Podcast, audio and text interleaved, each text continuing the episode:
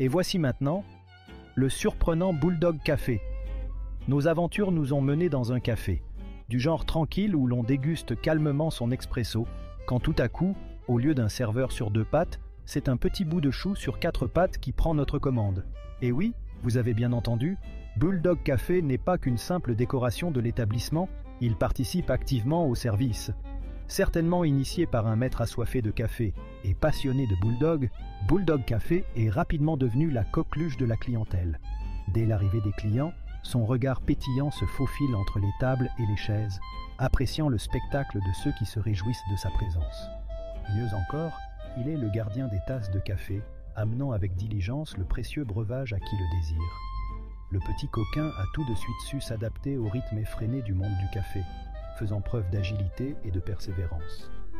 Dans ses bons de caféine, Bulldog Café nous ouvre une fenêtre sur un monde où l'enthousiasme, la passion et le plaisir se conjuguent ensemble.